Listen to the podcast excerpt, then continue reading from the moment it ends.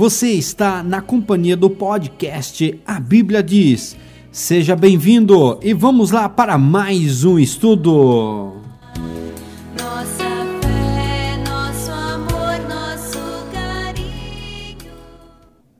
Amados irmãos, estamos aí mais uma vez aqui para trazer mais um tema interessante em prol do reino de Deus. E hoje estamos aí com o convidado, o nosso amado irmão Diácono Paulo, para nos auxiliar nesse tema. E desde já peço aí que ele se apresente. Irmão Giliardi, Pai seja contigo, e aos irmãos que nos escutam, Pai seja convosco. Então, saudações dadas pelo nosso irmão. Vamos introduzir o tema. Irmãos, hoje nós vamos trazer qual o destino da criação na vinda de Jesus. O que, é que acontece? Com certeza, todas as pessoas que estudam a escatologia, doutrinas concernentes ao futuro, têm a dúvida do que vai acontecer, né? Pode até ser engraçado com uma pergunta: o que, vai acontecer com os animais? E eu digo, não só com os animais, o que, que vai acontecer com a criação como um todo? O mar, as árvores, os lugares, a natureza de Deus, incluindo os animais. O que, que vai acontecer com estas na vinda de Jesus? Vão ser destruídas? A teologia por aí existente hoje, amados irmãos, apregoa que quando Jesus voltar, a terra vai ser destruída, não vai ter mais nenhum animal, não vai ter mais nenhuma natureza. E aí, amados irmãos, com a terra ficando vazia, nós vemos aí que o problema de Adão, né, que Adão trouxe o pecado e pela consequência do pecado a natureza é, sofreu consequências, Vemos aí que esse tipo de solução dada pelas religiões não resolve o problema, porque a natureza ela não teve culpa. A natureza sofreu a consequência do pecado trazido pelo Adão. E a humanidade estava presente em Adão. Então o que é que nós vemos aí? Nós vemos uma ineficácia, né? É uma resolução que não resolve o problema. Destruir a natureza de Deus, que sempre foi boa, por causa que o homem a corrompeu, a sujeitou. Mas será isso o que a Bíblia diz? A Bíblia apresenta que a terra será destruída, os animais não vão deixar de existir, a própria natureza também vai deixar de existir e os salvos vão para o céu? Vamos analisar isso, amados irmãos, nesse instante. Mas, para começarmos, quero apresentar aqui, Diácono Paulo, alguns princípios para que nós venhamos entender as Sagradas Escrituras e abordar esse tema dentro da Bíblia. Primeiramente, um dos princípios que eu quero mostrar, amados irmãos, é Deus, ele ensina, né, através do profeta Isaías, que todas as escrituras ela requer que você deixe um preconceito, ou seja, um conceito prévio que você já tenha sobre as escrituras, para que você possa estudar. Esse princípio está em Isaías 28, verso 10 Diácono Paulo, que diz assim, ó: "Portanto, o que exclama é: preceito sobre preceito, ordem sobre ordem, regras e mais regras, sem sentido um pouco aqui, um tanto ali." Ou seja, ele está dizendo que quando a gente vai pesquisar algum tema, nós temos que analisar regra sobre regra. Se um assunto está falando de determinado é, objetivo e outra parte da Bíblia fala do mesmo, eles não podem entrar em contradição. Isso é regra sobre regra, preceito sobre preceito. Tá certo, Tiago Paulo? Certo, irmão Giliardi. Então, a escritura ela tem que se encaixar, né? Esse é o propósito de Deus. E todos os temas, irmão Giliardi, é necessário que seja pregado, né? A escritura ela está foi escrita por homens, inspirada por Deus, para ser transmitida às pessoas. Então, todos os temas é preciso ser abordado. E esse tema que você está trazendo é muito bom e vai ser uma benção para aqueles que vai ouvir esse tema e em seguida as pessoas devem analisar e estudar ele e vai ver que é uma benção na vida deles. Amém. E aí o próximo princípio, irmãos, é que o Senhor ele é imutável. Né? Nós vemos ali no livro de, de Malaquias, quando nós vamos ver aqui, Malaquias, capítulo 3, verso 6, que diz assim: Eu, em verdade, o Senhor, não mudo. Por essa razão, vós, os filhos de Jacó, não sois completamente destruídos. Ou seja, Deus ele é imutável. Então, o que é que quer dizer disso? Se Deus prometeu algo, ele vai cumprir porque de Gênesis a Apocalipse ele é imutável, né? Outra coisa, em Isaías 55:11, amados irmãos, o que é que está escrito aí? 55:11 diz assim: Assim também acontece com a palavra que sai da minha boca, ela não voltará para mim vazia, mas realizará toda obra que desejo e atingirá o propósito para qual a enviei. Ou seja, quais são os princípios que nós abordamos aqui? Que Deus, ele não muda, que para estudar a Bíblia é regra sobre regra, preceito sobre preceito, a Bíblia não pode entrar em contradição, e que toda a profecia que Deus falou vai se cumprir e atingirá o seu propósito. Toda palavra que sai da boca de Deus atingirá o seu propósito. Então, tendo por base todos esses princípios que se encaixam em qualquer tema, nós vamos agora abordar esse tema, né? Qual é o projeto que Deus tem quando Jesus voltar? É destruir a criação? Qual é o destino da criação de Deus? E aí, amados irmãos, quero começar com este princípio, Diácono Paulo. A natureza teve culpa? Vamos ver o que é que Deus fala da sua criação. Quando Deus cria todas as coisas, Deus ele vem falar uma coisa interessante, que está lá em Gênesis, capítulo 1, verso 25, com um comentário do Diácono Paulo. Ele diz assim, ó, Diácono Paulo, ó, Deus fez, portanto, todas as feras selvagens, segundo as suas espécies, os rebanhos domésticos, conforme as suas espécies, répteis e todos os demais seres vivos, cada qual de acordo com sua espécie. E observou Deus que isso era bom. Jacob Paulo. Graças a Deus, irmão Giliard. Então aí é a palavra de Deus que foi lida em Gênesis 1 e 25, a qual Deus criando, né, os animais. Então, é a criação de Deus. E essa criação aí, irmão Giliard, ela vai estar sim no milênio de Cristo. Muitas pessoas, ela acredita que o milênio é, Jesus vem e leva as pessoas para os céus. E não é verdade. A verdade é, o milênio será estabelecido sobre a terra. E como você disse, disse muito bem, a criação de Deus, tanto homens como animais, vai ser sim preservado, com toda certeza. Nós vamos ler a escritura e a escritura por si própria vai falar, irmão Giliard.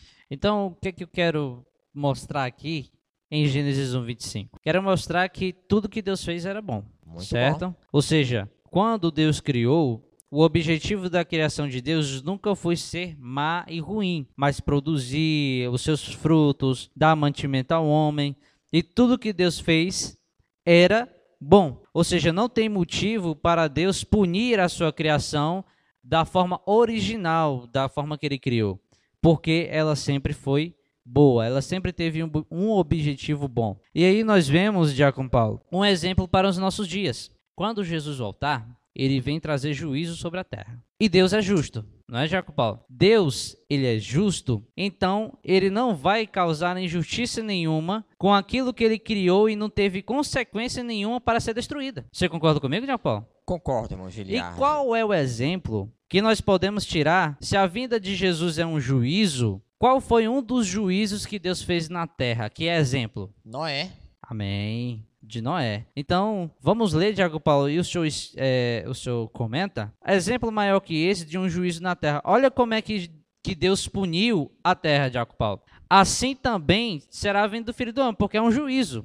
Vamos ver se os princípios de Deus, da forma que é pregada aí hoje, se encaixa nos dias de Noé. Olha aí, ó. Quando nós vamos ler em Gênesis 6, Diácono Paulo, do 7 ao 8, o que é que nós percebemos? Diz assim, ó. é, Declarou então o Senhor: Farei desaparecer da superfície do solo os seres humanos que criei, todos os homens, os, os grandes animais, até os pequenos seres e as aves do céu. Arrependo-me de havê-los feito, né? Deus se entristeceu de havê-los feito. Contudo, a Noé o Senhor demonstrou graça e misericórdia. Então nós vemos aqui a primeira causa, né, Diaco Paulo? Então, Diaco Paulo, hoje é diferente desses dias, irmão? Não, irmão Giliard, não é diferente. Aqui onde você leu, os homens se afastam de Deus, né? O pecado se multiplica, como diz no começo de Gênesis 6, e Deus fica triste pelo acontecimento, e ele diz que vai destruir a sua criação. Porém, ele olha e acha graça em Noé. Então ele já já muda aqui, né? Então ele não vai mais destruir totalmente todos os seres humanos e nem muito menos animais. Por quê, irmão Giliard? Amém. Porque Deus é justo, Diácono Paulo. Louvado seja Deus. Onde é que nós achamos a justiça de Deus? Quando, Diácono Paulo, nós vamos em Salmos 36, verso 6, olha como é que o verso começa. O verso começa assim, ó. A tua justiça é firme Graças a Deus. como as altas montanhas, e teus juízos insondáveis como o fundo dos oceanos, ou seja, a gente não sabe nem o fundo do oceano. Aí ele vai junto no mesmo, no mesmo verso, o quê? Tu, ó Senhor, preserva a raça humana e todos os animais. É perfeito, irmão Giliardo. Esse Salmo 36 que você leu e o verso 6, né? Que primeiro fala da justiça de Deus, né? E agora o salmista diz que Deus preserva tanto o homem como preserva o animal. Então, esse é o Deus das Escrituras. Esse é o Deus da Bíblia que nós temos pregado, que nós temos anunciado, irmãos. E aí, Diogo Paulo, essa forma de entender que Deus vai destruir a terra, ela é estranha às Escrituras. Aí o que é que nós vemos o cumprimento? Ó, seguindo uma linha cronológica. Vamos lá, Diogo Paulo. Primeiro juízo de Deus na terra. Ele vai, é, se entristece em enviar sua criação. Depois, ele acha graça em Noé né, e, e na sua família. Depois, ele vai e faz a sua justiça, preservando a vida de Noé e também a dos animais. Cumprimento, Gênesis 7, versos 7 e 8. Olha aí, ó, que diz assim, né? Noé com seus filhos, sua mulher e as mulheres de seus filhos entraram na arca para se livrar das águas do dilúvio. E aconteceu que os casais de animais grandes, puros e impuros, de aves, de todos os animais pequenos que se movem rente ao chão, vieram a Noé e entraram na arca, exatamente como Deus havia orientado Noé. Diaco Paulo, está aqui o cumprimento, está aqui a justiça de Deus sendo é, efetivada. E aí eu faço uma pergunta: se os animais e a criação de Deus é tão insignificante, Deus achou graça só em Noé, também como ele acha graça na igreja dos dias atuais. Mas se os animais são tão insignificantes, por que Deus guardou os animais? Na realidade, irmão Giliardi, pode ser para os homens, não para Deus. Como diz o Gênesis primeiro lá. Deus criou a sua criação, diz que eis que tudo é muito bom. Então Deus se agradou tanto em ter criado o homem, como também os animais, as, Amém. as feras e toda a criação de Deus. Aí você é, disse bem aqui no Gênesis 7, a partir do verso 7 e 8. Deus, ele manda Noé fazer a arca e Deus permite que Noé entre com seus familiares, são oito pessoas, mas só que Deus também manda que Noé preserve os animais e ele guarda dentro da arca todos os animais, tanto limpo, puro como impuros. Por quê? Porque Deus preserva a sua criação. Se nós analisarmos também o Salmo 24, diz que toda, toda a terra é do Senhor. Senhor. Senhor. Por quê? Porque ele criou, como diz lá no Salmo 24. Então é dele que ele criou. Então ele não vai destruir a sua criação que ele fez com tanto amor. Porque na verdade Deus fez com grande amor a sua criação, irmão Giliardo. E aí, irmãos, nós vemos aqui o cumprimento da justiça do eterno. Sim. Né? O que é que acontece? Deus, ele vai e preserva a vida do homem justo e também da sua criação que nenhuma culpa teve do pecado de Adão. Ela não influenciou Adão a pecar. Na verdade, foi a influência daquele que desceu do céu, que nós sabemos que é o inimigo de nossas almas, Satanás, né? Que é do hebraico, que quer dizer enganador, aquele que é o inimigo, né? Adversário. E aí, Jaco Paulo, continuando, quando o nosso amado irmão Noé sai da arca, Deus vê que Noé ele faz um, um altar. Perfeito. Quando Noé faz um altar, olha o interessante que Deus fala, né? Deus sentiu o aroma, né? Gênesis 8, 21. Olha, irmãos, ó. O Senhor sentiu o aroma agradável da adoração e declarou a si mesmo: Jamais amaldiçoarei a terra por causa do homem, porquanto o seu íntimo é completamente inclinado para o mal desde o nascimento. E nunca mais destruirei todos os seres nos quais há o fôlego de vida, como fiz desta vez. Então nós vemos aí, Jacob Paulo, o que é que nós entendemos por esse verso aqui? Primeiro de tudo, Deus se agradou da atitude de Noé, irmão Giliardi. Quando Noé ele sai da arca, ele oferece a Deus um sacrifício, né, de animais limpo. E aquele sacrifício que Noé fez agradou a Deus de uma forma tremenda, que Deus aceitou o culto de Noé. Em seguida, Deus disse que não amaldiçoa mais a terra. Né? Por quê? Porque a terra é a criação de Deus. E na terra onde estão os homens e os animais, que na verdade todos são a alma vivente, como diz o próprio Gênesis, né, irmão Giliardo? E aí, Jacob Paulo? Deus é imutável. Perfeito. Então ele não pode, essa palavra dita por Deus, ela não pode ser é, esquecida nos dias de hoje. Porque no verso 22, enquanto durar a terra, nós vemos que na vinda de Jesus a terra vai durar. Não tenha dúvida, irmão Giliardi. A terra é o reino de Jesus. É aonde Deus tem preparado desde o princípio.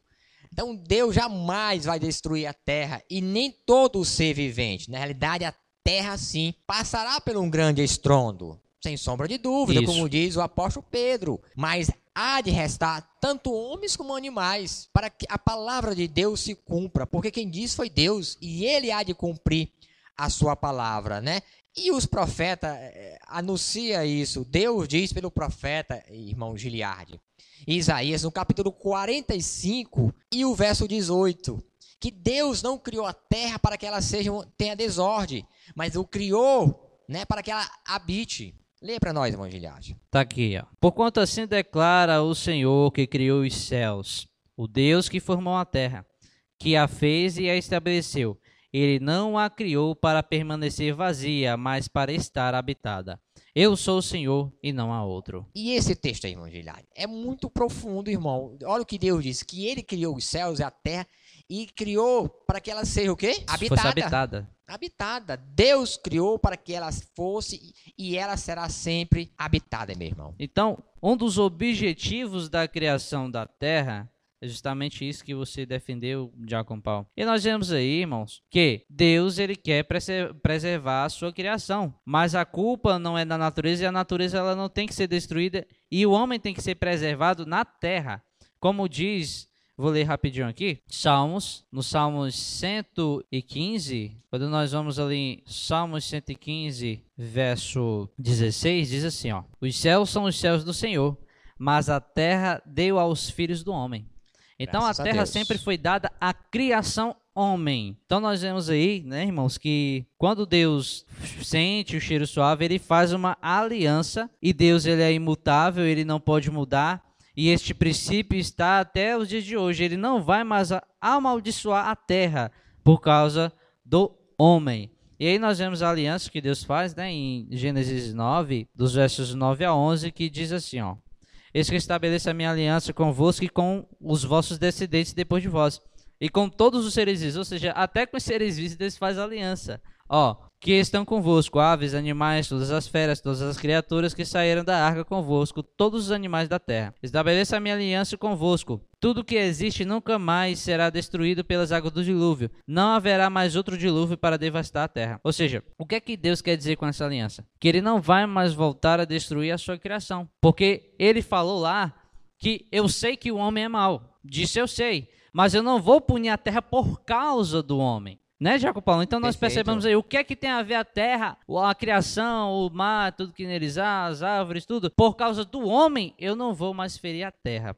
né? Porque eu já sei que ele é mau. Então, Jacob Paulo, entre outro princípio, se é o homem que, deixando entrar o pecado, causa o mal, quem tem que ser tirado? O homem perverso, na realidade, né? O homem ímpio. Esse Exato. será tirado, como diz a parábola de Jesus, né? O perverso será tirado da terra. Então nós vamos Vamos. analisar isso aí, né? Preceito sobre preceito, regra sobre regra. Sim. Quem é que causa mal na terra e Deus ele é justo? Não é o homem perverso? Não é o homem que deixa entrar o pecado? O homem perverso? Deus ele vai preservar o homem justo e preservar a sua criação. E vai tirar aquele que causa o ruim na terra, aquele que dá consequências más à terra. E aí nós vamos começar, né, irmão? Na parábola bem conhecida. E o Diácono Paulo vai comentar rapidamente para nós, que se encontra em Mateus 13, né, Diácono Paulo? Amém. Mateus 13, aí eu vou ler aqui, Diácono Paulo, a explicação de Jesus sobre a parábola do trigo e do joio. Pode ser assim, Diácono Paulo? Pode sim. Diz assim, ó, verso 36 adiante, ó. Então Jesus se despediu da multidão e foi para casa. Seus discípulos aproximaram-se dele e pediram: Explica-nos a parábola do joio e do trigo. E Jesus explicou: Aquele que semeou a boa semente é o filho do homem. O campo é o mundo, e a boa semente são os filhos do reino. O joio representa os que pertencem ao maligno. Então, graças a Deus. O próprio Jesus, irmão Giliardi, e seus discípulos, né? É, os discípulos interrogam Jesus e pedem para que Jesus explique a parábola do, do joio do trigo, né? E Jesus explica, né? Que o joio é o filho do maligno, né? O joio. E o trigo é os filhos de Deus. Quem plantou a boa semente foi o filho de Deus e quem plantou a, seme- a má semente foi o maligno. Então, Quem é que vai ser arrancado aqui? E aí nós vamos continuar e vai responder essa pergunta, Diaco Paulo. Ó o verso 39, ó. O inimigo que assemeou o joio é o diabo. A colheita é o final desta era, e os ceifeiros são os anjos. Você está vendo a semelhança aqui, irmãos? Nós entendemos que isso aqui é a vinda de Jesus, não é assim? Olha aqui, ó. Hoje é pregado totalmente contrário do que a parábola do joio do trigo apresenta. O que, é que ele vem dizer, ó? Da mesma maneira que o joio é colhido e jogado ao fogo, assim será no fim desta era, ou seja, assim será quando o filho do homem vier. Perfeito. O filho do homem mandará os seus anjos e eles se farão do seu reino tudo que causa tropeço e todos os que praticam o mal. Então, Diaco Paulo, o que é que nós percebemos aqui de resposta? Ó, o filho do homem mandará os seus anjos e eles se farão do seu reino. Então, nós vemos em onde é o reino de Jesus? No campo. O campo é o mundo. Aí o que, é que ele vem dizer? Ó, tudo que causa tropeço e tudo que causa pratica o mal. Ou seja, isso de maneira nenhuma é no céu. Mas o homem que pratica o mal, que é semelhante ao joio, só está no mundo. E aí Jesus diz que o seu reino tem o joio, mas que o joio será arrancado, Diácono Paulo. É isso que diz a palavra de Deus, o verso 41. Né? Quando Jesus mesmo vai enviar os seus anjos, ele vai colher do seu reino tudo que comete é escândalo e iniquidade. Para quê, irmão Giliardi? A pergunta é: para que Jesus vai tirar o perverso da terra? Para causar a regeneração. Perfeitamente. Para começar a regeneração, né, Diácono Paulo? Continue. Se- é agora- olha, irmão Giliardi, eu queria que, segundo o pensamento das pessoas, Jesus vai mandar limpar para depois destruir?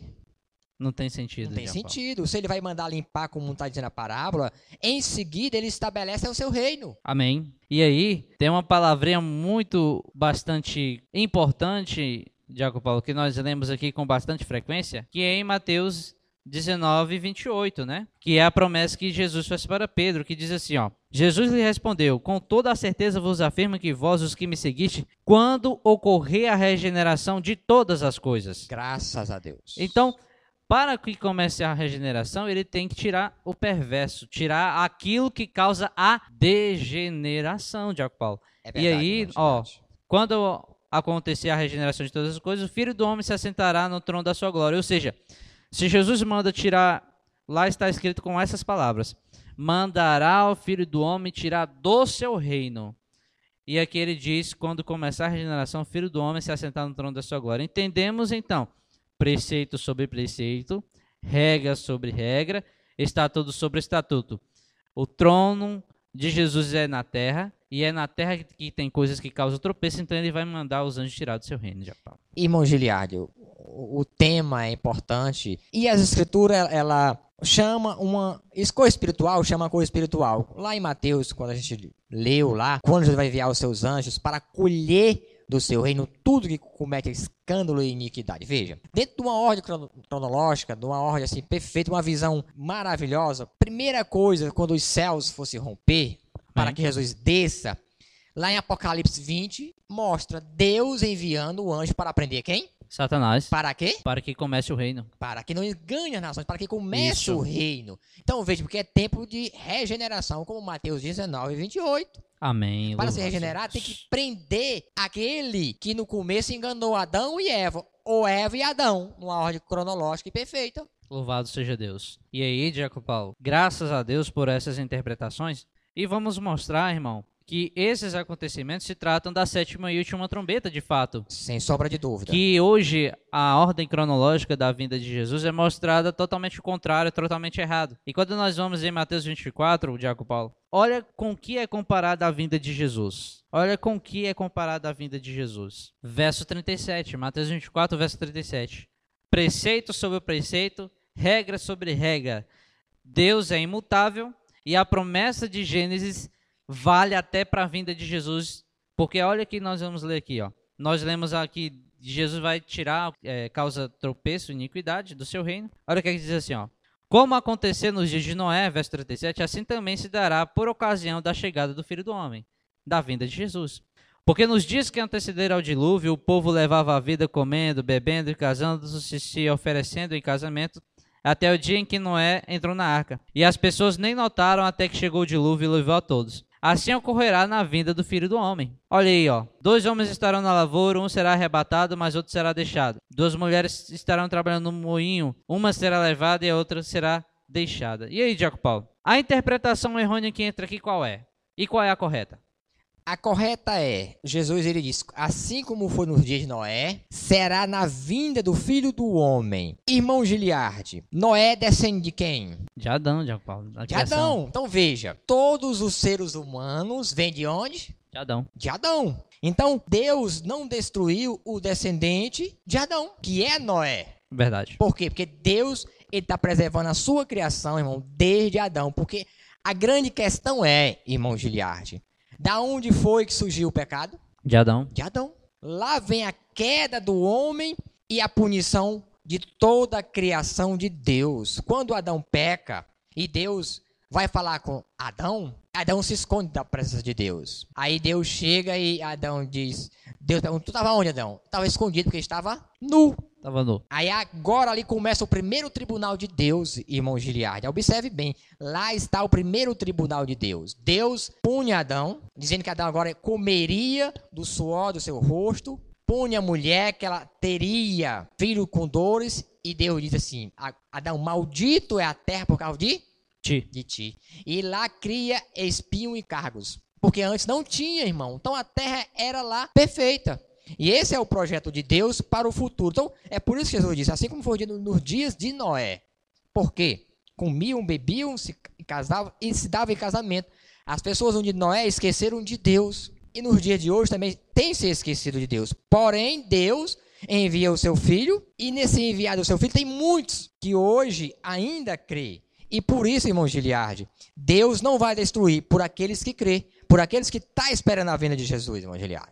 E aí, irmãos, olha o que ele vai dizer assim: ó, quem que será levado e quem será deixado? Quem será levado, irmãos, se é semelhante ao de Noé, quem foi levado dia de Noé? O ímpio. Perverso. Assim como a parábola do trigo e do joio. Quem será levado? O joio para a destruição. Ou seja, quem será deixado, quem será deixado e quem será levado? Ou seja, o homem que ficou na terra naquele dia foi Noé, porque ele era justo. Então Deus preservou a vida de Noé e levou os ímpios para a destruição. Assim também será na vinda do filho do homem, semelhante ao juiz de Noé. Quem é que vai restar? Os justos. Quem será levado para a punição? O ímpio. E assim nós vemos que Deus preservou a vida de Noé, também preservará a vida do justo e também a sua natureza. Nós vemos em Romanos 8. Vamos para lá agora, Jacó? Amém. O tempo se estende, o tempo não, não nos espera, mas a Bíblia é rica. Olha aí, ó. Romanos 8,18, quando nós vamos aqui, Tiago Paulo diz assim, ó. Lembrando, não, vou, não vamos se esquecer, preceito sobre preceito, regra sobre regra, a Bíblia não entra em contradição. Romanos 8,18. Estou absolutamente convencido de que os nossos sofrimentos do presente não podem ser comparados com a glória que há em nós será revelada. A própria natureza criada aguarda com vívido anseio que os filhos de Deus sejam revelados. Porquanto a criação foi submetida à inutilidade por não por sua livre escolha, mas por causa da vontade daquele que a sujeitou. Na esperança de que também a própria natureza criada será libertada do cativeiro da degeneração em que se encontra, recebendo a gloriosa liberdade outorgada aos filhos de Deus. Diaco Paulo, aqui nós vemos distinção entre duas coisas. Ele vem dizer os filhos, ou seja, a natureza criada aguarda, convida o anseio que os filhos de Deus sejam revelados. Então, essa distinção é entre a natureza criada e os filhos. Essa natureza criada, irmãos, não tem outra coisa que se encaixe do que a criação fora o homem. A terra, os animais, toda o que foi criado por Deus, que no princípio ele disse, é muito bom. Então, o que é que nós vemos aqui? Quando nós vamos puxar até no hebraico, Diago Paulo, nós percebemos essa diferença que Deus quer mostrar. A, a palavra usada para criação aqui em Romanos 8 é no grego ktisis, que quer dizer soma ou totalidade das coisas criadas. E filhos é huios, geralmente usado de descendente humano. Então nós percebemos aí que Deus quer mostrar o quê? Se hoje a escatologia das religiões mostram algo que não resolve o problema do Éden, mas que toda a natureza vai ser destruída, porque ela espera convive do anseio que os filhos sejam revelados para serem destruídos, né? Não tem lógica um negócio desse. Então, Jacob Paulo, comente sobre esses versos aqui. Irmão Giliardi, o apóstolo Paulo aqui aos Romanos, capítulo 8, que você leu, a partir do verso 20, né? É, é, 19. Então, o apóstolo Paulo ele é inspirado por Deus para mostrar à igreja que Deus vai organizar essa situação, irmão. É como Amém. é, toda a criação ela geme, como diz o apóstolo Paulo. Toda a criação, e você foi feliz. é, Toda a criação, tanto é homens como animais e também as árvores, os mares, tudo é a criação de Deus. E os santos profetas, irmãos, Zacarias, Ezequiel, eles provam, irmão, que Deus vai limpar os próprios mares, irmão Giliard. Louvado seja né? Deus. Então, Deus, ele ama a sua criação e de forma nenhuma Deus vai destruir a sua criação. E Paulo aqui foi feliz. Se todo mundo compreendesse esse texto aqui de Romanos, irmão Giliard, seria muito mais fácil as pregações, né? Pronto. E, irmãos, nós vemos que não há consequência nenhuma ruim em interpretar a Sagrada Escritura da maneira que ela é. Quando nós abordamos as pessoas, Jaco Paulo, não, a morada é na terra, a pessoa, eita, não, essa terra? Mas mal sabe ela que ela tem que falar isso, sabe de quê? Do homem perverso, É verdade. do pecado. Irmão Giliard, você falou essa palavra aí. Veja, o que é que o Salmo 2 diz? É, Pede-me e eu te darei as nações por herança e os fins da terra por tua possessão. Ele falando para Jesus Cristo. Pois é, ele diz: Eu ungi o meu rei sobre o santo monte Sião. Então ele, ele ungiu Jesus sobre o monte Sião, segundo a leitura lá de Salmos 2. Em seguida ele diz: Me pede que eu te darei. O quê? As nações por herança E os confins da terra, né? por tua possessão. Possessão. Então veja, irmão. É Deus que fala, não é o homem, né, irmão Giliard? E aí, para nós terminarmos, Diago Paulo, como eu disse, o tempo não nos espera. Vamos para Apocalipse 11, 18. Amém. Ao, ao toque da sétima e última trombeta, olha o que é que vai acontecer, ó. Lembrando, olha como estudo. Isso aqui é teologia, Diago Paulo. Regra sobre regra, preceito sobre preceito. Nós lemos parábola do trigo e do joio, que a natureza espera do convívio e do anseio, que os filhos, é, que os filhos é, se manifestem. Por que ela espera que os filhos se manifestem, irmão? Quando é que os filhos vão se manifestar? Na sétima e última trombeta. Ou seja, nós seremos glorificados. Isso é a glória que há de ser revelada. Perfeito. Por Para que que a a nat- igreja, né, irmão Giliard? Exatamente, a igreja. Por que, que a natureza espera isso? Apocalipse 11, 18. Olha aí, ó. De fato, as nações se enfureceram. Chegou todavia a tua ira. Eis que é chegado o tempo de julgar os mortos e de recompensar os teus servos. Ou seja, a glorificação que Graças a Romanos Deus. 8 está falando. Ó, quem é que vai ser recompensado? Os servos, os profetas, os teus santos e o que teme o teu nome, tanto pequeno como a grandes, e a hora de destruir o que destrói a terra. É por isso que a natureza ela vai ser libertada ao toque da sétima e última trombeta, quando a glória dos filhos serem revelados, porque quem vai ser destruído é o joio, aquele que assola a terra. Então, irmão Giliard, rapidinho. O Apocalipse aí dá uma grande revelação. Deus vai destruir quem? Aqueles que destroem a terra. Então veja como Deus se preocupa com a sua criação que é- está na terra. Um cuidado, né? Um Perfeito. medicamento, tirar aquilo que traz, que ela fica sujeita à inutilidade, como diz Romanos 8, versos 18 adiante. Então, já que esse assunto rendeu muito, né?